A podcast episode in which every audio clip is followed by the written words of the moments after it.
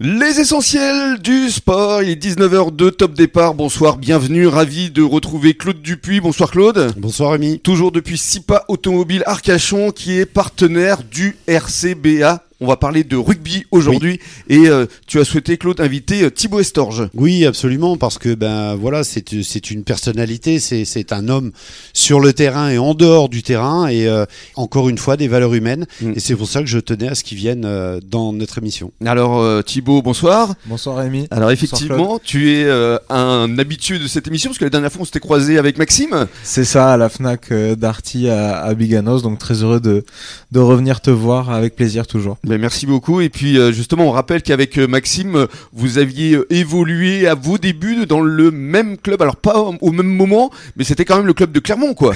C'est ça. Maxime est un peu plus vieux, donc on n'a jamais été dans les mêmes équipes par rapport aux catégories d'âge.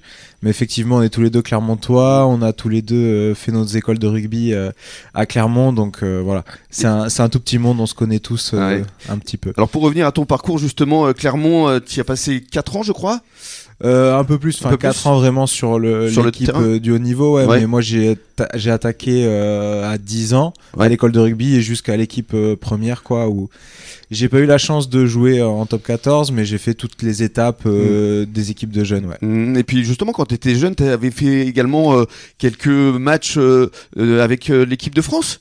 Oui, j'ai eu la chance de jouer euh, toutes les équipes de France jeunes, donc j'ai eu la chance de faire le tour à destination, la Coupe du Monde, donc. Euh. Eh Claude, eh quand même. Hein. Je savais qu'il était impressionnant, mais pas à ce point. Hein. eh oui, il a fait quand même la Coupe du Monde aussi.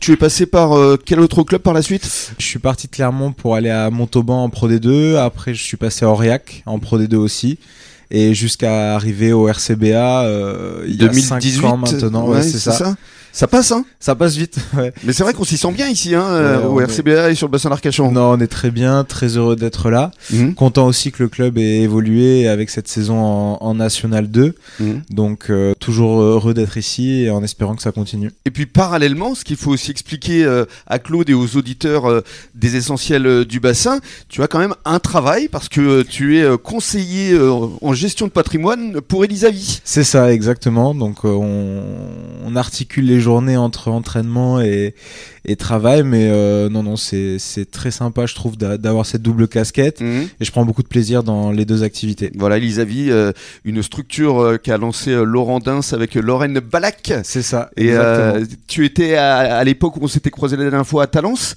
Est-ce que tu es toujours à Talence ou est-ce que tu bouges un peu Oui, je bouge pas mal entre le bassin et, et Talence. déjà par rapport aux entraînements, puisque maintenant le mardi et le jeudi, on s'entraîne le matin et le soir. Mhm. Donc ensuite, je suis toute la journée sur le bassin. Et après, le reste du temps, euh, j'essaie d'articuler au mieux euh, mon emploi du temps en fonction des rendez-vous et des entraînements. Alors justement, on va parler de ce début de saison avec le RCBA dans quelques minutes. À tout de suite.